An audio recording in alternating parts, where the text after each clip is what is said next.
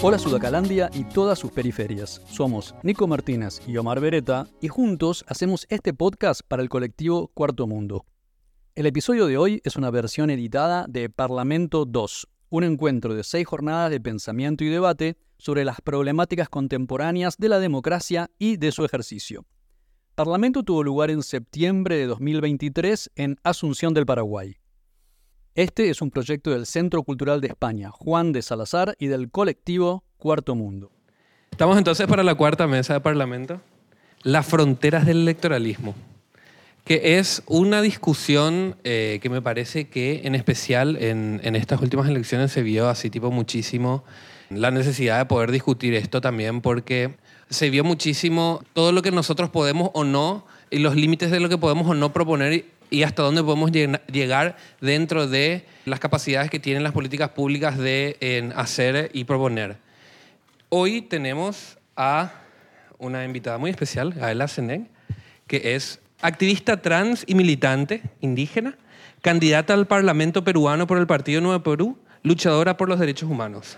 También está Natu Ferreira, política feminista, comunicadora y feminista en Paraguay. Actualmente es vicepresidenta del Partido Convergencia Popular Socialista del Frente Guazú. Posee una maestría en planificación y gestión de la comunicación en la Universidad de La Plata y luchadora por el boleto estudiantil y objeción de conciencia. Amaru Benítez, nacido en Caguazú, proveniente de la primavera estudiantil 2015-2016. Movimiento que logró la renuncia de, entonces Marta Lafuente. En el 2018 se unió a la Escuela de Ciencias Sociales de la UNA, donde impulsó con sus compañeros la separación de Sociología y la fundación de la primera Facultad de Ciencias Sociales. En el 2020 forma parte de la SEUNA, que logró el arancel cero. Fue miembro del staff de Casa Crey, un espacio cultural inclusivo dedicado a la comunidad LGBTIQ+. Es también de convergencia, obviamente. Hoy tenemos una mesa particularmente de convergencia. le quiero presentar también a Cata, Cata Escobar, que es, eh, va a ser nuestra compañera que por Cuarto Mundo va a estar moderando. le paso entonces el micrófono a Ela y arrancamos con la mesa. Y muchísimas gracias a todos por venir. arrancamos. Imagina ñañaycunas, turaycunas, guarmicunas, sutilmigaela, tracacha, frandina. ¿Qué tal, compañeras, compañeros, camaradas, hermanos, hermanas, hermanes? Mi nombre es Gaela, yo soy una joven trans afroandina de la zona sur de, de Perú. Nací en, en Ayacucho, crecí en Ica y hace muy poco tiempo estoy en Lima. Me he dedicado toda mi vida a luchar sobre todo y de manera principal por la defensa de la tierra, por la defensa de la Amazonía. ¿no? Yo provengo del movimiento indígena, ¿no? el movimiento feminista, el movimiento LGTBI, el movimiento trans, es algo que conocí en el camino. Pero mi, mi primer espacio de militancia y de lucha es justamente el, movimiento indígena y campesino, que es justo el movimiento que ha sido históricamente oprimido en los distintos países, pero particularmente en Perú. Ha habido toda una ola histórica de violencia, de represión y de desigualdad que ha sido expresando cada vez mucho más, ¿no? no solamente a raíz de la colonia o a raíz de, las últimas décadas, sino incluso en procesos de democracia. O sea, la democracia no ha sido capaz de garantizarle los derechos a las personas. La democracia es el invento más bonito del neoliberalismo que no ha logrado terminar de cuajar y que en lugar de servir para garantizar derechos, ha sido instrumentalizada por eh, los sectores de poder económico en nuestros distintos países. Es algo muy repetitivo, tanto en Perú como en Paraguay, como en Brasil, como en Argentina y como en distintas partes del mundo. Y eso ha producido que incluso las elecciones sean insuficientes para garantizar las decisiones colectivas de nuestros pueblos. Actualmente Perú atraviesa una crisis, no solamente una crisis social, sino hablamos de una crisis política, económica, cultural, que ha reventado el 7 de diciembre, fecha en la que Castillo, quien fue electo por el voto popular de la población peruana, intenta dar un golpe de Estado. Un golpe de Estado que no se consuma, un golpe de Estado fallido. Y eso es aprovechada rápidamente por la derecha y por los conservadores, por los fundamentalistas de Perú, que apenas Pedro Castillo intenta dar su golpe fallido, es vacado, ¿no? El mismo día, no en una vacancia express. Y esto produce que miles y miles de campesinos, agricultores, principalmente quechohablantes, aymaras, se movilice en defensa del voto, ¿no? Y la gente en Lima no lograba entender por qué tantos campesinos, indígenas, quechuas, gente pobre se movilizaba hasta la capital a reclamar por las cosas que habían sucedido. ¿no? Y eso no era más que el resultado de siglos de neoliberalismo, de colonialismo, de extractivismo, de desigualdad. ¿no? Y eso ha producido movilizaciones gigantescas en Perú. ¿no? Mi, papá decía que a la generación eh, progresista de, de, Perú de estos años se le apareció la Virgencita, porque nunca antes se habían movilizado tantas personas, además con consignas directamente políticas. O sea, la gente que salía de las calles no solamente quería agua, luz, desagüe, no. Además de eso, quería un gobierno que los represente, quería cambios estructurales, quería ponerle fin a la estructura racista, al sistema capitalista, extractivista y patriarcal. Eso ha producido más de 50 ejecuciones extrajudiciales. El gobierno asesino de Ino Duarte se sostiene únicamente gracias a los partidos de derecha, pero sobre todo a un sector empresarial muy ligado a los fundamentalismos religiosos. Aquí quiero hacer un paréntesis para evidenciar el real peligro que significan los fundamentalismos religiosos para las democracias del mundo. Porque normalmente en la izquierda y el progresismo o en el mundo en el que nos movemos, la sociedad convive con los fundamentalistas porque cree que es una amenaza solo para las mujeres, para los maricones, para las lesbianas, para las travestis, y no, y, no, lo, no lo ven como una amenaza al desarrollo, no lo ven como una amenaza a la democracia. Pero los hechos concretos demuestran el real peligro que representan en la práctica los movimientos fundamentalistas. Y eso se ha visibilizado claramente no solo en Perú, sino también en Bolivia. No sé si ustedes recordarán el golpe de Estado de Yanín Áñez en Bolivia. Ese golpe de Estado ha sido sostenido por empresarios, pastores evangélicos, violadores, ligados a espacios eminentemente fundamentalistas. Porque no solamente hay un extractivismo sobre la tierra, sobre la Amazonía, no solamente hay este pensamiento por controlar los, los territorios, sino también hay estos fundamentalismos por controlar nuestros cuerpos. Y estos fundamentalismos se terminan integrando, así como los sistemas de opresión terminan interrelacionándose y traspasando nuestros cuerpos. ¿no? Por eso yo en varias oportunidades he manifestado que para mí es imposible hablar de transfobia sin hablar al mismo tiempo de racismo. Me es imposible plantear cuestiones de género sin plantear al mismo tiempo cuestiones de clase. ¿no? Y yo soy sumamente crítica a la agenda LGTBI, porque siento que es una agenda muy reducida y muy alejada de los maricones pobres, de las lesbianas este, precarias, de las travestis más humildes de este mundo. ¿no?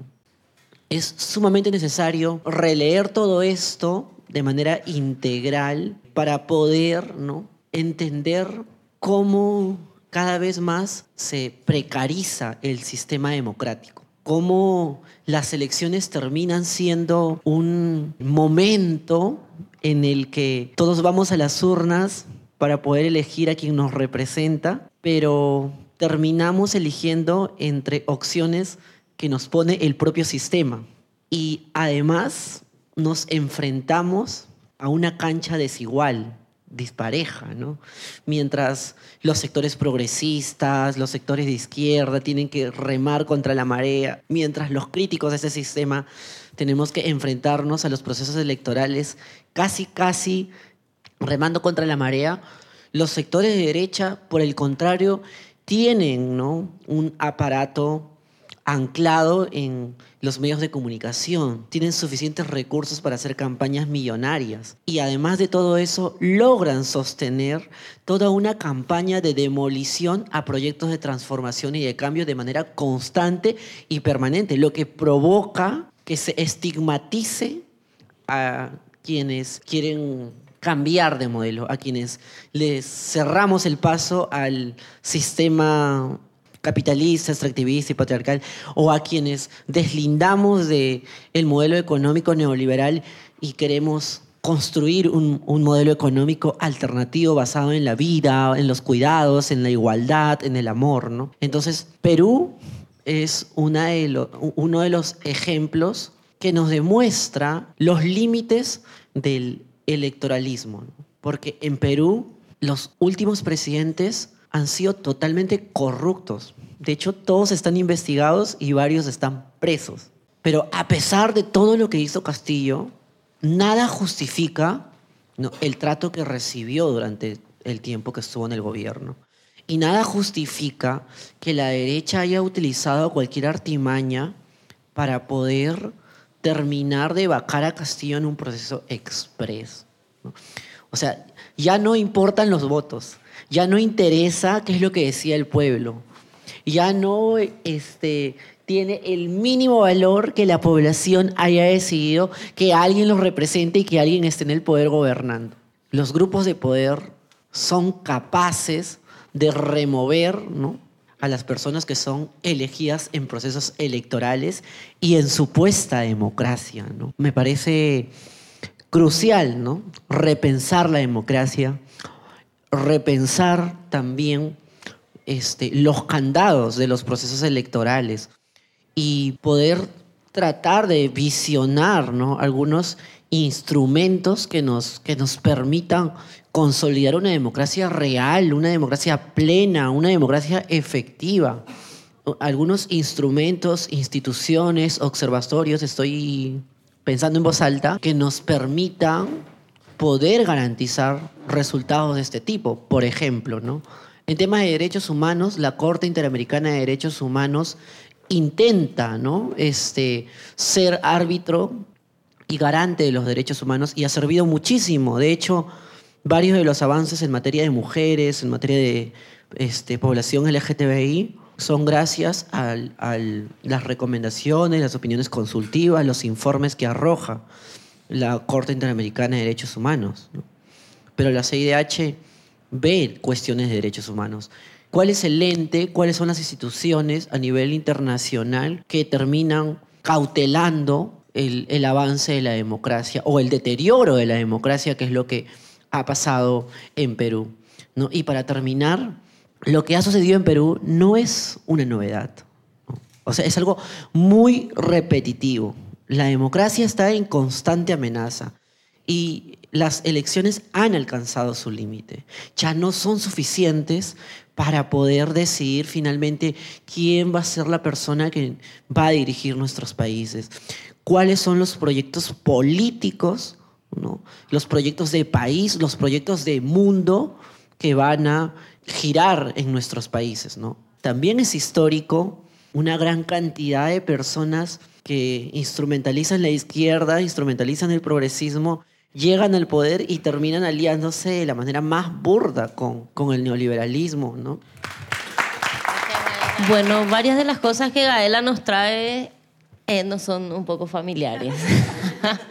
Ya hemos visto procesos interrumpidos por las derechas más reaccionarias en pleno intento, porque finalmente creo que también el ejercicio del poder desde los progresismos también son un intento de revertir o acercar o, posibilitar un esquema de derechos ampliados, demandas de los colectivos que claro, o sea, ahí está bueno pensar en el título que nos propone. Gracias Nico, gracias Cuarto Mundo y el Juan de por invitarnos a este espacio a pensar en varias de las charlas que ocurrieron, que tiene que ver con el poder de los medios, de las redes, que tiene que ver con la construcción del miedo como una herramienta para manipulación, como una herramienta de control. Un poco elementos que hoy día tenemos que gestionar en el convivir político, no solamente desde lo electoral, sino en todos los ámbitos, en el, político comunitario, en el movimiento estudiantil, en, en, los gremios, en las asociaciones de padres, madres, donde nos, nos toque juntarnos más de dos personas a pensar un objetivo común, nos enfrentamos con, con esto, ¿verdad? Entonces creo que cuando hablamos de las fronteras y, y el electoralismo como una frontera, creo que ahí hay una palabra clave que es frontera, que es un pasaje de un lugar a otro, que tiene que ver a veces un pasaje de lo que quiere el movimiento, de lo que quiere el pueblo, de lo que queremos los progresismos, a otro espacio que es el espacio formal del poder, del ejercicio del poder, que es el Estado y la posibilidad de gobernar en alguno de sus esquemas.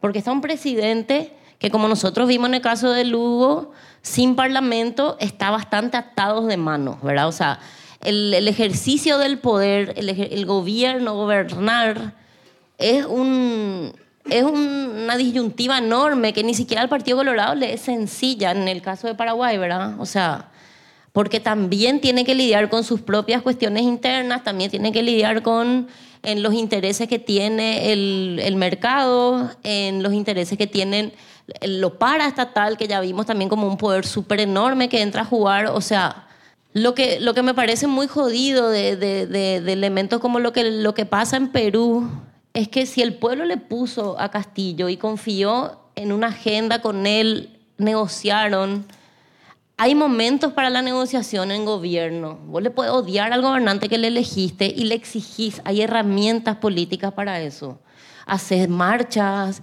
eh, conferencias, le apretás políticamente todos los dirigentes de los siguientes partidos, los partidos que le subieron, o sea, hay eh, mecanismos formales y, masivos y también hay apriete de la mesa más chica, ¿verdad? Donde se sientan todos y le dicen, a ver, nosotros te pusimos acá y también a Castillo le habrán apoyado sectores económicos porque sin eso no ganas una elección, no ganas. O sea que también el electoralismo es una práctica en que tiene que ver con una negociación que ya va desde la campaña, ¿verdad? Claro, ahí tiene que ver con el proyecto que antecede a las candidaturas y la capacidad de que ese proyecto político pueda sostener no la promesa electoral en términos de un cupo, dos, una, el principio final de su opción de clase, su opción de, de sectoral que representa. Porque vos podés ir haciendo negociaciones pero no negocias tu, tu gente, no sé cómo es, no negocias tu principio, o sea, vos... claro, hay límites, vos, estás por, vos le estás representando a un sector ahí, a unos intereses, y te tenés que mover y vas a tener que negociar y además ahí hay, o sea, tenemos experiencia, tenemos Lula, tenemos en Evo, tenemos Chávez mismo, un montón de experiencias, Cristina y otras que podemos pensar de gente que que también ha hecho negociaciones, ha hecho concesiones y todo, pero algunos han sabido explicar mejor esos procesos a su, a su electorado, a su base, a su partido, y respondieron después a otras cuestiones, a partir. Yo creo que em, el electoralismo nos plantea, o sea, a mí me, me, parece que lo electoral y el electoralismo no es lo mismo. O sea, yo creo que el, el, lo electoral es un momento un momento que está circunscrito en un contexto propio de ese momento y creo que hay que saberlo leer así en contexto en este año con esta correlación de fuerza, con estos actores y actrices, con esto en este contexto regional, porque todo eso juega a la hora de disputar un, un proceso electoral en los marcos de lo que analizábamos antes, para tal eh, miedo, precarización de nuestras vidas, en uno, para mí uno de los poderes paraestatales es el que Gaela muy bien describió, que tiene que ver con, con el poder de las iglesias y los fundamentalismos, que está muy asociado a la mafia y al, al tráfico de drogas, al lavado de dinero, que son cosas que están súper entremezcladas y están entremezcladas no solamente en el interés final, sino que está entremezclado en la vida comunitaria. O sea, nosotros nos vamos a la comunidad y está la iglesia pente no sé qué, y está el, el que vende la droga, y está no sé qué, y todos son parte de un mismo esquema que funciona en comunidad, resolviendo muchas veces en necesidades, ansiedades y cuestiones comunitarias que nosotros no tenemos la capacidad de hacerlo, que nosotras no tenemos la capacidad, que nosotros ni vemos a veces, ¿verdad? Entonces creo que em, un poco es también interesante poder mirarle cuando, o sea, porque ¿qué te permite también lo electoral que está bueno? Porque permite un análisis científico. Siempre que es bajón hablar de esto y a la izquierda no le suele gustar hablar de esto yo me plagué muchísimo en campaña de esto, pero ahora estoy empezando a arrepentirme de mi pragueo. Porque realmente hay métricas y cuestiones que te permiten ver dónde está el voto, dónde está, o sea, hay, está identificado y hay una recurrencia que, que tiene una lógica que opera. O sea, hay mucha cosa que se mueve en las redes, mucha cosa que se mueve no sé dónde, pero hay algo que en territorio es el padrón iluminado, es el puntero, es no sé qué, es una llegada territorial que tiene un anclaje que en ese sentido hay que decir cierto, el Partido Colorado tiene la mafia, no sé qué, pero tiene una estructura electoral espectacular, que ellos ensayan en cada elección, ellos ensayan en la elección de de, eh, ¿cómo es? de seccional en la elección de centro de estudiantes de, de, todas las facultades. Enseña, o sea, ellos donde pueden organizarte una elección te van a organizar, porque ellos saben ganar elecciones. Eso es lo que ellos saben hacer, ¿verdad? Y ellos practicaron, practicaron en dictadura, ellos practicaron siempre, siempre. O sea, ese es un ejercicio y nosotros, por ejemplo, en mi partido, muchísimas de las decisiones hemos tomado por consenso que no, no desmerito esa decisión, pero la cintura electoral se practica disputando el poder, ¿verdad? El consenso tiene otras lógicas, que cuando vos querés disputar después, no solamente no te sirve, sino que terminas súper frustrado, porque así yo soy bueno, ¿por qué no me salen las cosas bien? ¿verdad? Sí. Es como, hay como, o sea, esto es un ejercicio, y es un ejercicio de saber perder muchas veces y saber armar tu, recoger ese que perdiste, es más o menos reciclado. Eh. ¿Ves? Tú anda, te vas a tu basura y ves qué puedes sacar de ahí. Acá composto esto, esto ya se va, esto nunca más, esto ni para el reciclado, esto mando en un chip a otro lado, no sé. O sea, ese ejercicio te permite, te permite así como hacer elecciones. O sea, a, a ganar una elección se aprende yendo a elecciones. En lo electoral se aprende disputando electoralmente. Y a la gente que no hemos candidatado, que Gaela seguro sabe, millón cosas tenés que pasar para ser candidato. O sea, miedo, en entrenarte, andar en cámara, argumentar mejor tus ideas. Y sobre todo tiene, tiene algo fantástico. Yo, sí, nada que ver, yo estoy enamorada del cielo electoral y perdimos horriblemente. O sea... Perdimos de una manera espantosa, Gaela. Perdimos, te cuento vos porque acá todos lloramos juntos ya. Eh, que perdimos nuestra bancada que teníamos nosotros en frente de Guazú, pero perdimos de una manera así, no es que perdimos lindo, perdimos por goleada, así, así mal, así. Eh, nos quedaron unos cadáveres ahí, unos contusos que tenemos que estar ahora ahí reparando. nos quedamos pobres. La gente no nos cree más. Em, nos que, o sea, claro, toda esta cosa tenemos la bancada, somos la tercera fuerza, ahora sí, así tipo, eh, somos, eh, ¿te acuerdas de Lugo? Bueno, medio vacío. Y Lugo que está súper enfermo, súper, o sea, tipo, amigos, o, sea, o sea, se nos cayó toda la estructura, toda la estructura, a la que criticábamos un montón, como decía, esto que eh, pero ese, este es mi basura, ¿verdad? Era mi basura y yo así cuidaba. Nosotros teníamos crítica interna, teníamos un montón de cosas, pero estábamos, estábamos en, un, en, en un proceso de construcción que después podemos analizar si tienen preguntas más sobre eso, pero es como muy específico. Podemos armar otra charla para llorar de eso. Porque es una charla aparte. ¿Por qué perdimos? Debería llamarse esa charla. ¿Por qué nos vimos además que íbamos a perder así? O sea, entonces creo que nos posibilita eso, ¿verdad? Entonces, Em, yo enamorada de lo electoral, entonces, volviendo así mi relación tóxica del momento, em, yo cuando hice campaña, lo genial de hacer campaña es que vos salís de tu zona de confort, porque vos no querés que te vote tu amigo. Necesitas que te... A no ser que sea así Roberto Carlos, ¿verdad? Que tenés millón de amigos, fantástico, ganaste. Pero si vos no sos Roberto Carlos y ni sos la mitad de Roberto Carlos, no vas a ganar una elección. Entonces tenés que hablar con la gente que no, no te conoce. Y entonces vos salís a hablar con el diferente. Porque ¿qué es la democracia finalmente? Con todas las, las críticas que podemos hacer la democracia es la pluralidad puesta en el ejercicio político. Debería ser, está pensada para que estamos pensando que sea eso, ¿verdad? Y ahí, en esa pluralidad, hacer que las diferencias entren en acción, es lo que nos decía Gaby en la otra, en la otra charla, cuando, cuando la diferencia pone voz, se convierte, nace la política, decía creo que Rita Segato o no sé quién, pero así, Ana Aren, hermosísimo todo. Y es verdad, ahí, o sea, cuando una diferencia se hace presente en, en, en una necesidad, se convierte también en, en demanda, reclamo, y eso ya es política en acción, ¿verdad? Que es lo que después nos permite a la gente que diputamos lo electoral, chiquín, monetarizar es un término de voto, ¿verdad? Debería ser. Eh, entonces te permite eso, encuentro con el otro, la posibilidad de diálogo, poder hablar, o sea, y te das cuenta que la gente en realidad te recibe. O sea, imagínense en estos tiempos que la gente, mis vecinos por lo menos, todito es así. Miren quién está en la calle. Ahí por su camarita nomás le miran a la gente, ¿verdad? Ahí está, parado, a la esquina, a, las siete y cuarto, a las dos y mirándole en, al reciclador, a no sé quién. O sea, un nivel de control. Y vos te vas, golpeas la mano y en tiempo electoral la gente te abre su puerta y quiere escucharte. O sea, es un formato que permite un diálogo. O sea, a gente que está muy fragmentada, con mucho miedo en ese momento se habilita. Es como el censista. Va a venir el censista, abrile. Va a venir el candidato.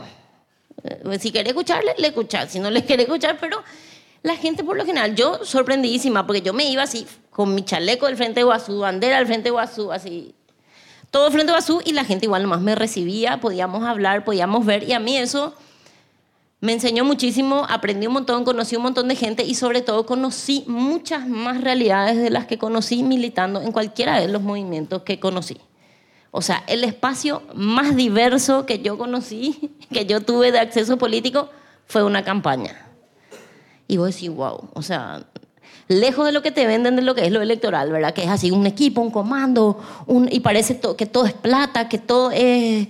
Y ciertamente es muchísimo, es plata, pero muchísimo también es esta posibilidad de querer conocer, de querer llegar, de querer que te escuchen y que te conozcan, ¿verdad? Ahí también hay un gran desafío que creo que, que deberíamos pensarlo más atentamente, que es, el, que es la escucha, ¿verdad? Que creo que ahí la izquierda tiene una soberbia importante para mi gusto, porque no ¿Verdad? Y encima así como racional y como que somos los más inteligentes, somos los más... O sea, nosotros ya sabemos dónde está la síntesis, dónde está el, marxismo, el proceso del todo, ¿verdad? O sea, tenemos como... Y menospreciamos en, me parece a mí, otra, porque el voto no es solamente racional, es también un voto que se mueve por otros intereses. La gente no vota solo por, por lo que piensa que le va, que le, que le va a convenir que tampoco somos muy buenos comunicando eso, em, también piensa en, en esta gente, cómo analizamos lo del miedo. Ellos me van a proteger del mal. En, esta gente coincide con mi visión de lo que yo creo que es la familia. En, coincide con el, el, era el partido de mi papá, era el partido de mi abuela. O sea, pasa también por otros lados, que no es el factor determinante, pero no es menor, ¿verdad?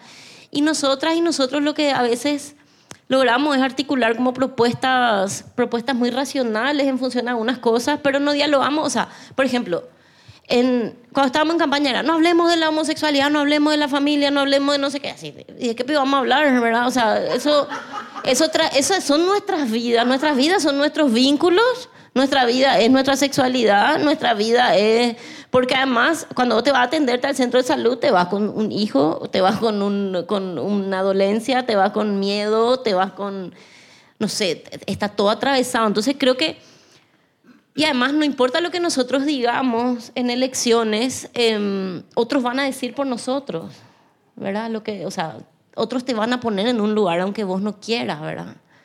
Entonces, ponete vos en un lugar auténtico, habla de las cosas que querés hablar, pero también entender qué es lo que la gente quiere escuchar. Y a veces ahí hay una disputa que el movimiento social también es muy, eh, no, no voy a decir poco comprensivo, porque no es la palabra, pero eh, hay algo ahí que puede ser empatía, pero es como quieren que vos levantes todas las banderas en tiempo electoral. Y el tiempo electoral no es para todas las banderas. El tiempo electoral es para la bandera que quiere escuchar la gente que trasciende nuestros movimientos.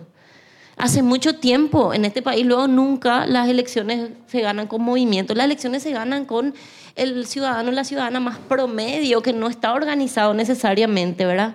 Y vos con eso con, eso, con esos ciudadanos y ciudadanas tenés que poder hablar y tenés que poder llegarle con tu propuesta, que no significa voy a meter debajo del tapete en mi identidad, mi lucha, mi causa, mis cosas, y menos significa que si ganás te vas a ir a otro lado y vas a negociar con la gente que, que está explotando y está, ¿entendés? Entonces creo que, pero sí hay que ser, y además uno que hace, explica. Joana, por ejemplo, Joana Ortega, una compañera que ganó la diputación, ella era muy clara en esto, decía, gente, nosotros ahora vamos, queremos ganar, vamos a ganar. Y para ganar, yo tengo que hablar con esta gente, con esta, con esta, y que hacer esto, esto, esto. Y, incluso ella sí me que vestir así, que hacer estas cosas. Y era así, ella tenía como una forma de, de, encarar eso, pero ella se reunía y políticamente nosotros discutíamos eso con ella, no, era, no fue una decisión meramente individual, ¿verdad? Entonces hubo ahí una posibilidad, una estrategia que vos además finalmente lo que haces con este tipo de reuniones es, y cuando la gente conoce tu trayectoria también dice, bueno, cuando gane va a estar, con, va a estar está en este lado, ¿verdad? Entonces esa es la, para mí la apuesta de lo, el desafío que nos plantea lo electoral en ese sentido, ¿verdad? Y creo que ahí eh, este instrumento que nos da las elecciones es un instrumento único, porque no hay, o sea, con todo esto que, que, también nos, nos, ilustraba, no hay otra forma. Un levantamiento armado no hay condiciones, en una revolución no hay condiciones. Eh, la forma que tenemos de acceder a un pedazo de poder, además, porque eso es lo que hay que saber también siempre. Toda elección que vos ganes, aunque ganes la presidencia, aunque ganes lo que gane, vos accedes a un pedazo de poder que vas a tener que disputar ferozmente ahí adentro, ¿verdad? feroz con, con, toda esa, con todos esos intereses que ocurren. Entonces nos permite eso, ¿verdad? Hay algo también vinculado al error, que esto aprendí con el laboratorio del error de, de Lauri y su gente, que es muy genial del error, que, que el error cuando es equivocación es algo que vos pensaste racionalmente y te salió mal. O sea, hiciste no es un lapsus que te sale mal porque y no, no pensaste y te salió nomás como un síntoma de algo, sino que vos calculaste y calculaste mal. O sea, te salió mal. Entonces hay una equivocación ahí, pero ¿qué pasa con el error? El error habilita también una posibilidad. Una posibilidad porque enuncia lo que, lo que hay que cambiar, por un lado, lo que se puede mirar, y también habilita unas nuevas formas de hacer. Porque si vos, porque el mecanismo del error al parecer es que está asociado también con, o sea, no es, no al parecer, es en la vida cuando nosotros queremos hacer cosas, nos vamos a lo que conocemos y hacemos como, como conocemos. Y pensamos que vamos a tener cosas nuevas haciendo lo mismo de antes. Y en realidad, no. O sea, por lo general, si vos mezclas lo mismo, antes seguir el mismo camino, volver al mismo lugar, va a ocurrir probablemente lo mismo, aunque vos ya hayas estado, y cierto, el río no es el mismo que nos bañamos dos veces también. Todo eso también es cierto, no somos más los mismos y el río no es el mismo, pero también podemos cambiar la operación para tener otros resultados, ¿verdad? Y en lo electoral, esa es la clave. Y nosotros eternamente, y nosotros eternamente lo que hacemos es, o sea, literal, esto es, no es fantasía, abrimos el mismo Excel, abrimos el mismo documento en la siguiente elección y es así, a ver, miremos, hay que llamarle a este, no mía, o sea, quemar ese documento, no sé, o sea, no te digo quemar ese documento, pero hablemos con, tenemos que hablar con otra gente, claramente nuestra gente, gente no alcanza. Entonces, ¿qué nos pone las redes? Unos desafíos, nos abre las redes, que nos abre posibilidades de comunicación, de un montón de cosas, pero nos hable también una gran burbuja en la que si nos quedamos perdemos también, perdemos feo, no, no, no podemos quedarnos solo ahí, pero tampoco hay que, pues yo recuerdo de dirigentes, esa, TikTok no, ni ver, redes no, no, así un, negativo así eh, mundial. Y amigo, ¿dónde querés hacer? No tenemos no tenemos, querer acto masivo, no tenemos plata para hacer, o sea, recorrió mil cosas.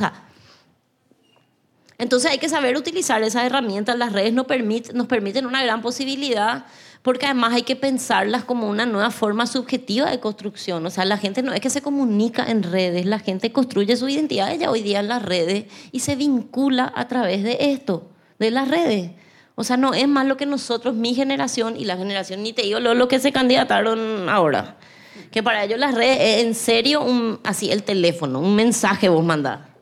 Así un viper es, es la red. Y no es, no le importa la foto, o sea, como a muchas cosas sí es.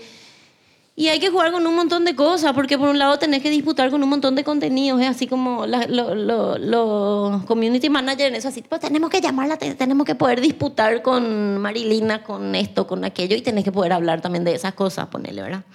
Entonces, las redes es una lógica entera que, una, y, y, por eso gente que maneja esos códigos hoy día accede a una porción enorme de poder, como en el caso de Paraguayo Cubas. Una porción enorme de poder ganó Paraguayo Cubas. Él tiene una bancada gigante.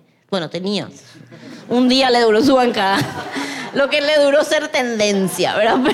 pero por suerte para nosotras y nosotros y nosotros, Paraguayo Cubas no es un buen articulador porque si él fuera un buen articulador de proyectos políticos, estaríamos muy jodida. Muy jodida. Porque es muy bueno en las otras cosas. Entonces, agradezcamos eso. Eh, capaz que el tipo aprende, ojo, tenemos que ponernos la pila porque eso se o sea, eso y además él no tiene no tiene eh, él es muy muy valioso, o sea, se va, el tipo hace, él le da la acción. Yo voy a ser presidente, te dice, y claro, eso ya hay un porcentaje, nosotros, todo ya se nos cierra así un poco una parte del cuerpo, así. Y, y ya nos da un miedito porque creemos que lo puede, en algún lugar de nuestro ser, creemos que él lo puede lograr. Entonces él recree en más de la mitad de su ser y ya cagado enfrente al juez y no sé qué, él va, o sea, él cree que va a poder y capaz que puede, ¿verdad? Entonces nosotros tenemos que, nosotros tenemos que salir a disputar. Em, por un lado tenemos que creer que podemos punto uno, importantísimo. Y después tenemos que poder articular la capacidad de dialogar con los intereses de las, de las vamos a decirle, grandes mayorías, em, o con intereses más diversos de los nuestros sectoriales, en esto que, que Gaela ponía también, porque nuestras, así como lo LGBT, nuestras otras agendas también a veces representan intereses que no son de las grandes mayorías y que están colonizados, que, que son sesgados, que no habilitan al diálogo, o sea, no quiere la gente venir a estar con nosotros. Y eso ahí vos tenés que ver, cuando la gente no te está viniendo, algo está pasando, ¿verdad? Entonces, creo que esa es la posibilidad que tenemos que hacer y, ese es el, y creo que el momento electoral es una posibilidad de eso, ¿verdad? Entonces, dejo por acá. Gracias. Hola, Oli, ¿qué tal? ¿Cómo estamos, compás? Bueno, agradezco muchísimo por escucharle, estar con todos ustedes hoy. Agradezco especialmente a Gaela. Es un enorme gusto, compañera, escucharte y es un aprendizaje enorme y constante. Eh, nato, ni qué decir. Nos vemos otra vez acá, como siempre. Y nada, entonces agradecer por el espacio y entrar de lleno ahora Nada, me parece que para empezar, eh, esa distinción que ponía Natu hace rato entre lo electoral y el electoralismo es algo como un puntapié inicial importante, entendiendo que eh, lo electoral es el momento, eh, un momento específico jurídicamente reconocido, vamos a decirle, mientras que el electoralismo es una práctica política instalada y es histórica, ¿verdad? Y es una práctica asociada fundamentalmente a los partidos tradicionales, pero que se proyecta y se practica en todos los espacios, en realidad ahora también en el arco progresista. Eh, entonces, partiendo de ahí, a mí me parece que cuando hablamos de participación electoral y de electoralismo específicamente como esta práctica de llegar al poder y más nada, y la única vinculación con la gente, con el otro, con la otra, es llegar al poder, llegar al cargo. Eso es lo central, ¿verdad? Sin discusión del proyecto, sin discusión de qué se va a articular desde el espacio de poder, sin discusión de qué proyectos se puede trabajar con la población que te vota. Nada de eso, ¿verdad? Simplemente población que te vota, punto, autoridad y ya, ¿verdad? Me parece que esa es la lógica del electoralismo que se maneja y que bien conocemos como práctica de un partido llamado ANR, ¿verdad? que tiene ahí una cantidad bastante importante de electores, eh, la mayoría de ellos que no viven más, ¿verdad? Pues igual vota. eh, en fin, entonces me parece que esa lógica, eh, de alguna manera, cuando hablamos de la democracia como sistema representativo, ¿verdad? Como eh, representación de los intereses de la población, me parece que esta práctica debilita bastante esa relación representante y representades me parece que eso es un elemento principal a tener en cuenta. Ahora, hablando de sistema democrático representativo, el electoralismo debilita bastante la relación entre representantes y representados o representadas, em, lo cual es una, una, base fundamental para hablar de democracia, ahora la práctica democrática. democrática. Eh, por otro lado, a mí me parece que eh, hablando con la gente, escuchando, em, me parece que hay mucho de esto de, mediante el electoralismo, sostener y replicar una idea de Estado que es un Estado neutral. O sea, mediante la, esta lógica de llegar al poder y lo único que importa es llegar al poder y que esta sea la, forma de hacer campaña, la forma de hacer relaciones y vinculación con eh, todos los sectores, me parece que refuerza mucho esta idea de que el Estado es una institución neutral. Por ende, lo único que importa es el individuo, la autoridad que va a entrar ahí, porque ahí es donde se define todo, ¿verdad? Más o menos. Cuando en realidad sabemos que el Estado es eh, contextual, ¿verdad? Es contextual, es histórico, está determinado por intereses y por relaciones específicas en el territorio. Eh, entonces me parece que eso o sea, se refuerza la idea de un Estado neutral cuando hablamos de electoralismo, eh, porque no se habla de políticas de Estado ahora, no se habla de políticas públicas. A ver, otro elemento que me parece importante ir tirando ahora, después vamos articulando más, es que cuando se habla en una lógica electoralista, se borra la relación que existe entre derechos garantizados y la participación electoral activa. O sea, no se puede hablar de una participación electoral real si no se tiene en cuenta garantizar otros derechos que son absolutamente fundamentales para una participación activa. Y en ese sentido estamos hablando del derecho a la información, derecho a saber de dónde viene el financiamiento de los partidos que pugnan las elecciones, eh, me parece que quienes votan también es muy importante, teniendo en cuenta que los, censos que, los censos que se realizan en nuestro país ni siquiera tienen en cuenta la población LGB, o sea, la población LGB oficialmente no existe en los registros de los censos nacionales, ¿verdad? Entonces es muy jodido. Entonces vos tenés una población bastante importante del país que en la estructura formal legal, que es la que ejerce la democracia y es la que se ejerce desde el Estado, no existe, ¿verdad? O sea, vos mirás los registros del Estado de las personas y decís, en Paraguay no hay eh, personas TLGB, ¿verdad? Entonces es jodido. Entonces, ¿quiénes votan? ¿De quiénes estamos hablando cuando estamos hablando de población electoral, de derechos, de intereses de varios sectores, ¿verdad? Entonces eso me parece otro, otro elemento importante.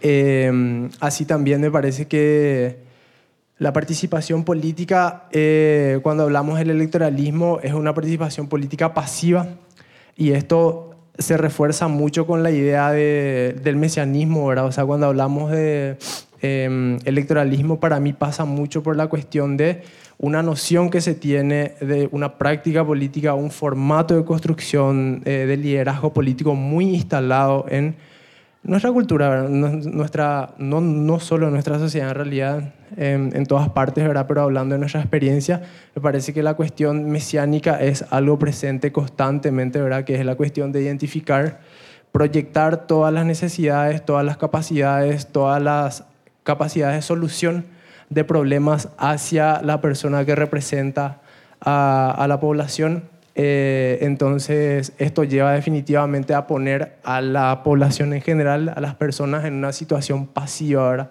se espera generalmente que las autoridades sean las que como por arte de magia solucionen todo y eso se refuerza constantemente con la lógica electoralista. Evidentemente las autoridades están ahí para actuar sobre los problemas definitivamente, pero con la participación activa de la sociedad y con la escucha activa de las autoridades y una articulación de esos intereses, me parece que va la democracia por ahí, ¿verdad? Pero esto eh, constantemente es, vamos a decirle, coartado por esta lógica, ¿verdad?, del mesianismo. Me parece que hay una práctica que centra mucho en la importancia del líder generalmente varón. Eh, eh, en esto, ¿verdad? de solucionar y llevar a cabo todas las políticas, eh, solucionar y llevar a cabo todas las articulaciones y no concebirse como sujeto activo, activa en los procesos eh, políticos y electorales en general. ¿verdad? a ver, me parece que otra de las cuestiones importantes para poder mencionar un poco ya aterrizando eh, es que, nada, comentar de vuelta, ¿verdad? El sistema electoral, tanto el Estado como el sistema electoral, está históricamente condicionado, o sea, no estamos hablando de una institución neutral, abstracta, que no tiene ninguna vinculación con eh, la realidad concreta, sino estamos hablando de relaciones de poder que condicionan, ¿verdad? Netamente cómo funciona esto. Entonces, en ese sentido, a mí me parece que es muy importante mencionar lo de la legitimidad, ¿verdad? La legitimidad que se habla cuando hablamos de las elecciones y hacer una diferencia entre la legitimidad y la legitimación, ¿verdad?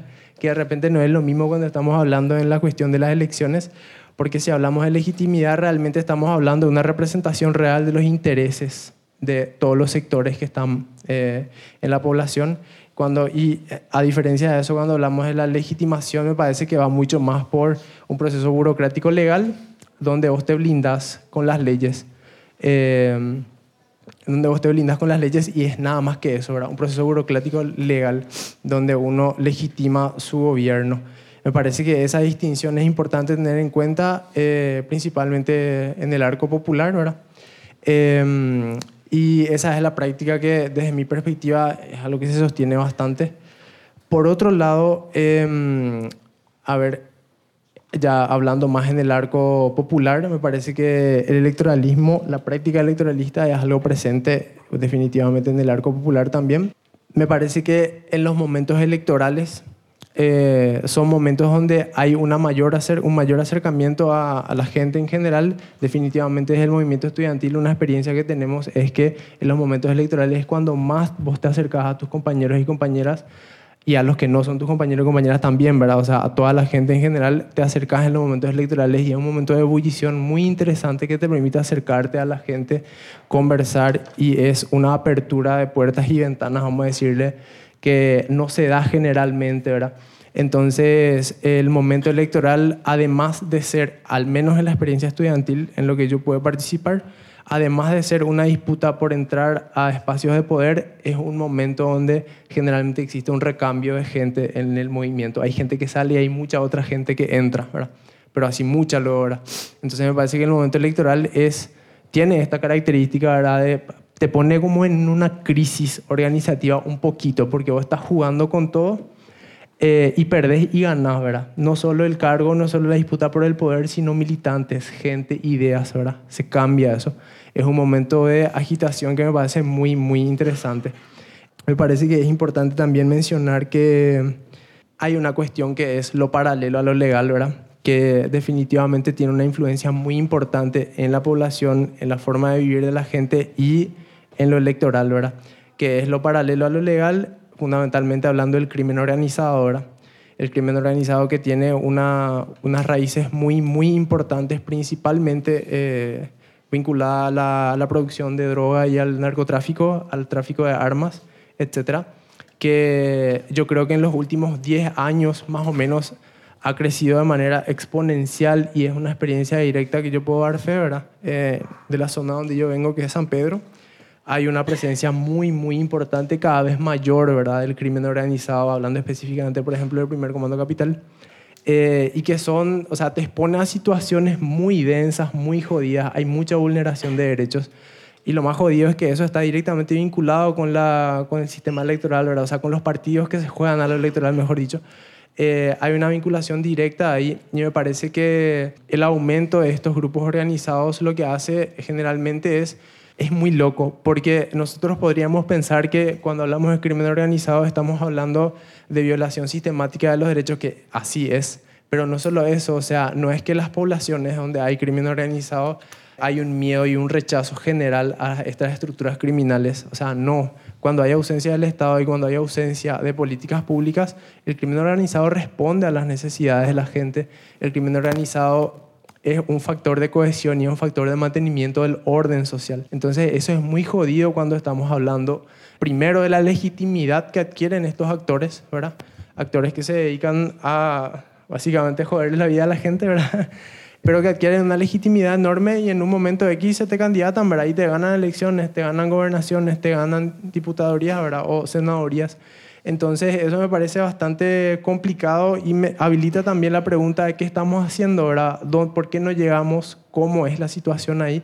Me parece que lo que, lo que decía eh, Natu hace rato sobre lo, electoral te habilita a conversar con la gente y conversar con el otro es completamente central porque me parece que pasa por preguntarnos un poco a quién le estamos hablando y cómo estamos hablando, qué lenguaje estamos hablando, a quién le llegamos, ¿verdad? ¿Por qué los narcos pueden llegar más a los sectores populares con sus códigos que el arco popular organizado, eh, marxista, formado, académico heredero? ahora? ¿Cómo puede ser esto? ahora? ¿Cómo estamos llegándonos a las poblaciones más vulneradas, que nosotros también formamos parte en gran medida, ¿verdad? Pero, o sea, no estamos llegando, para mí es eso, ¿verdad? No nos está llegando. Entonces, me parece que el discurso y los códigos tienen esta característica endógena que miran para adentro y hacia nosotros y entre nosotros entre nosotros, cuando en realidad hay mucho más allá, ¿verdad? Hay mucha población por fuera, ¿verdad? Hay muchas prácticas por fuera y muchas necesidades que no son contestadas, ¿verdad? A ver, y por otro lado me parece muy importante esto que mencionaba Gaela de los instrumentos que puedan garantizar y resguardar la democracia. Me parece algo completamente central, ¿verdad? Que pasa por las por generar organización para mí, organización social, y en ese sentido me parece que es importante poder discutir las maneras en las que organizativamente, organizativa y de base, vamos a decirle, cómo se pueden articular estos proyectos para tener garantías y tener la fuerza suficiente de garantizar derechos y disputar derechos ahora. Lo otro que me es muy importante en eh, cómo llegamos y a quién le estamos hablando y cómo llegar aquellas personas que no nos escuchan. Básicamente, me parece que un elemento importante a tener en cuenta ahí es quién habla, ¿verdad? El quién habla es muy importante al momento de estar eh, discutiendo a qué poblaciones llegamos, con qué políticas, eh, con qué propuestas estamos llegando a los distintos sectores, ¿verdad? Me parece que no es lo mismo que una persona que, qué sé yo, que un varón blanco le esté hablando a un sector de mujeres campesinas y que se le vaya a ponerles una propuesta, me parece que es un despropósito y como ejemplo, ¿verdad?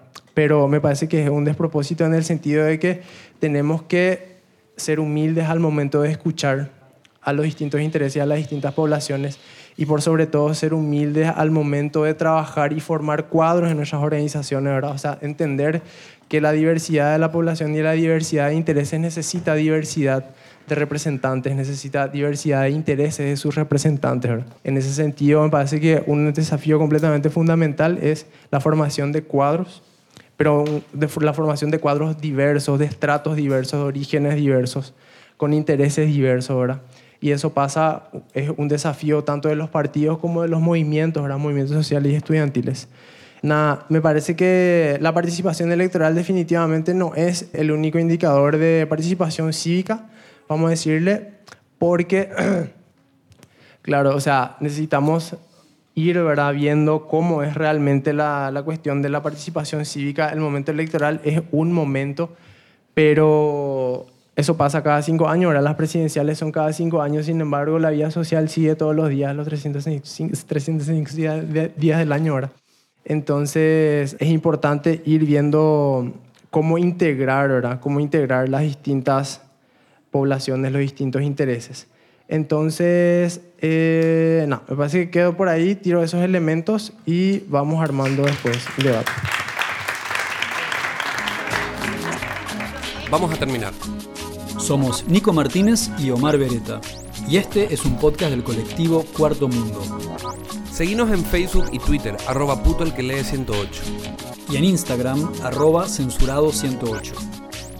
La cortina musical de nuestro programa es el tema Zona Roja de Mnesis. Para toda Sudamérica. Educación sexual integral y laica. Hasta, la, próxima.